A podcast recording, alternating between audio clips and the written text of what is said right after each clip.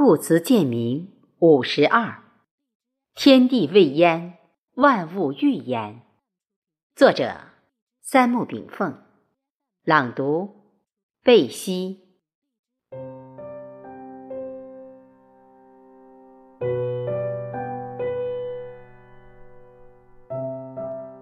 爱因斯坦相对论认为，宇宙世界的一切，包括时间、空间。以及时空隧道现象都是相对的，时间与速度成反比，即速度越快，时空越慢。当速度超越光速后，时间几乎是静止的。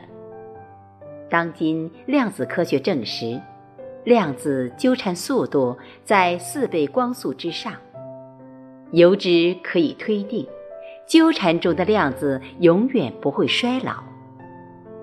地球文明是以太阳系中太阳、地球、月亮三者关系来定位地球时空，然后根据地球运动速度与绕日周期来确定秒、分、时、日、年，以及地球历法四时等，而外星文星。绝对不会以地球时空为标准，定位外星自己的时空历法。古代传说中，天堂一天，地上百年的说法，也许就是古人对宇宙不同时空的差异反应。中庸曰：“喜怒哀乐之未发，谓之中；发而皆终结，谓之和。”中也者，天下之大本也；和也者，天下之达道也。至中和，天地未焉，万物欲焉。宇宙一切时空现象，不管速度、质量、能量大小如何，必走中和之路。茫茫宇宙之所以扩而有序，就是整个宇宙万物。遵循同一个规律，这就是中和。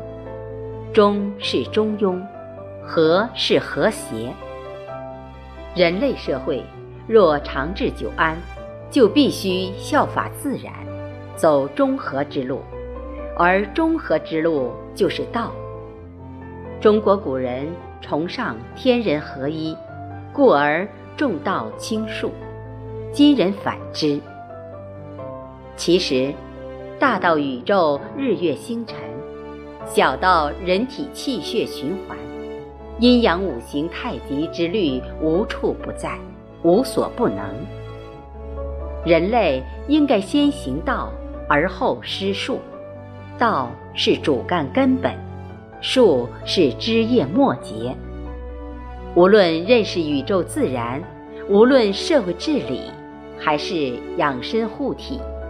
皆为如是，所以古人通过观察天地变化而通人情事理；古人通过观察望闻问切人体的变化而远取诸物，近取诸身。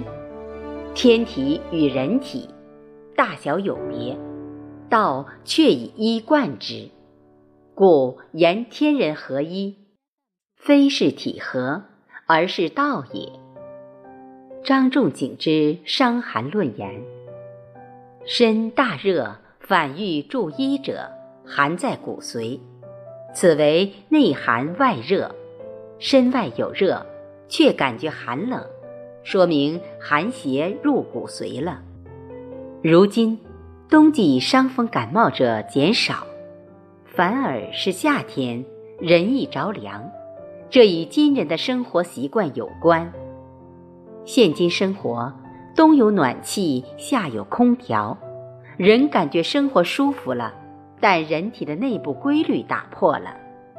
我们的身体是个小宇宙，它的肉体、气体、灵体三者活动都必须因天之道，循天之序，得天之气，四季之道。春发夏谢，秋练冬藏，身体亦如是。春气生发，夏气开泄，秋气敛收，冬气封藏。夏有空调，我们的皮肤汗液毛孔不再张开，从春至夏，各种代谢的垃圾挥发不出，留在了体内。同样，冬季阳气本该内藏，我们却在暖气中热得出汗。精华随冬汗一并散出，我们的皮肤作为人体的冷暖调节器官，原始功能大大下降，人已经不起自然界的风霜雪雨，所以夏日特别是长夏，成了人感冒的高发期。一百年前，人类的冬季伤寒感冒病。现在都变成了夏季的暑热感冒，只有把夏气开泄出去，让身体将一年的旧气排干净，秋气收敛时，我们的身体才会有足够空间给新气腾出地方。这些天地新气，经过冬季的蕴含，才会成为春发的力量。如是循环不已，但我们人类大都为肉体活着，很少有人再考虑我们气体之身和灵体之身的感受。人为什么得些奇形怪状的病，都是科技成果在身体内的结晶，打破了人体的各类平衡。养生很简单。不要违背自然规律。我们的身体是个无为自足的精密组织，只要能够按时睡觉、按时吃饭，因天之律而动即可。人身上的脂肪肝、高血压、心脑血管病、肺病、肿瘤等，大都是长夏雨湿季节得上的。为什么呢？长夏时节。寒湿热邪，粘稠浊物难以代谢，而人往往夏日乘凉，扎皮烧烤夜夜不化，回家又是空调吹着，出汗又少，垃圾排泄不出，焉能无病？很多时候，聪明反被聪明误。当今人类正由智慧向聪明转化。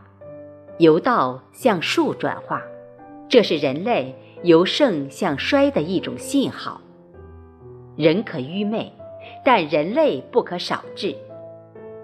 昔日张良范蠡之志，在于功成身退；韩信李师之丧，在于难舍陈方。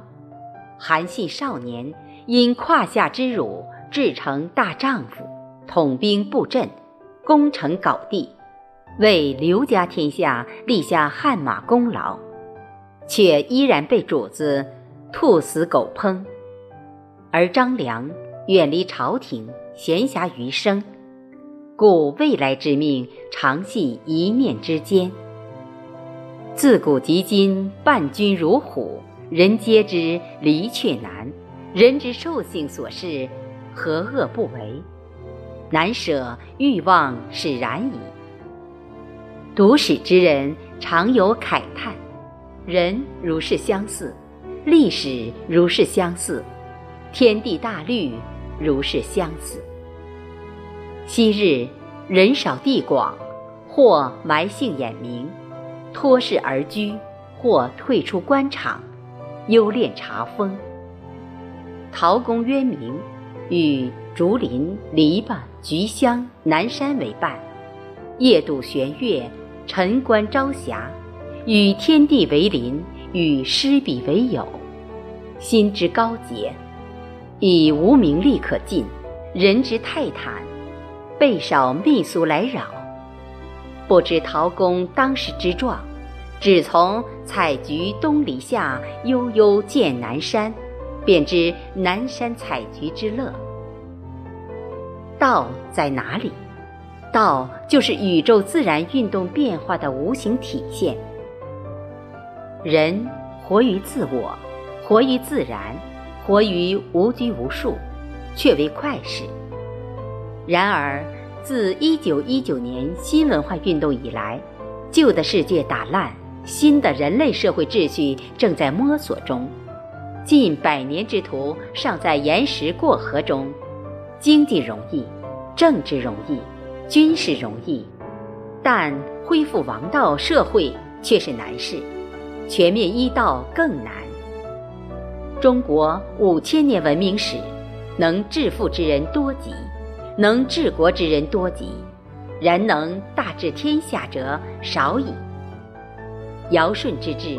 周康之治、文景之治、贞观之治、无为之治和有为之治，大治者德政并治，国强人旺，民风朴实，国际地位提高，此是大治之标志。当中央提出文化自信，当人与自然再次走向和谐，一个比肩尧舜的王道政治，也许。再次出现世界东方。